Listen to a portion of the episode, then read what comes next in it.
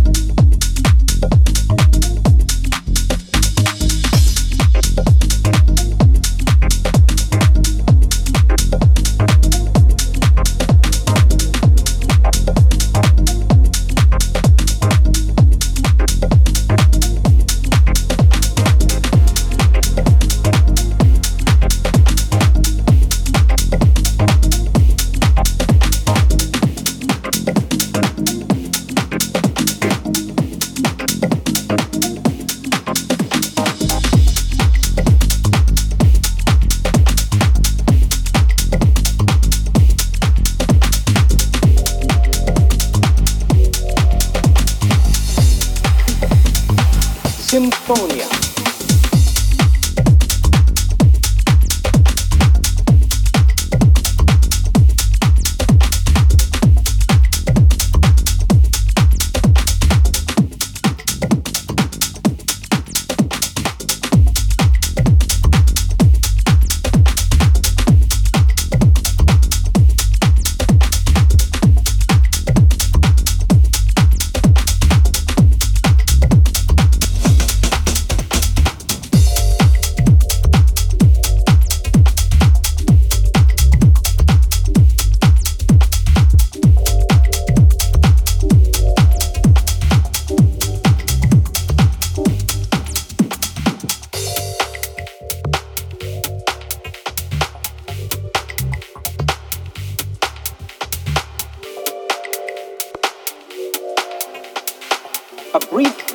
Etymological excursion is called for. In ancient Greek, the word symphonos meant sounding together, harmonious, in agreement, or sounds in concordance. The usage implying that multiple instrumental melodies were sounding together, in concordance, in agreement, in symphony with each other. The history of a word and a musical genre. Symphony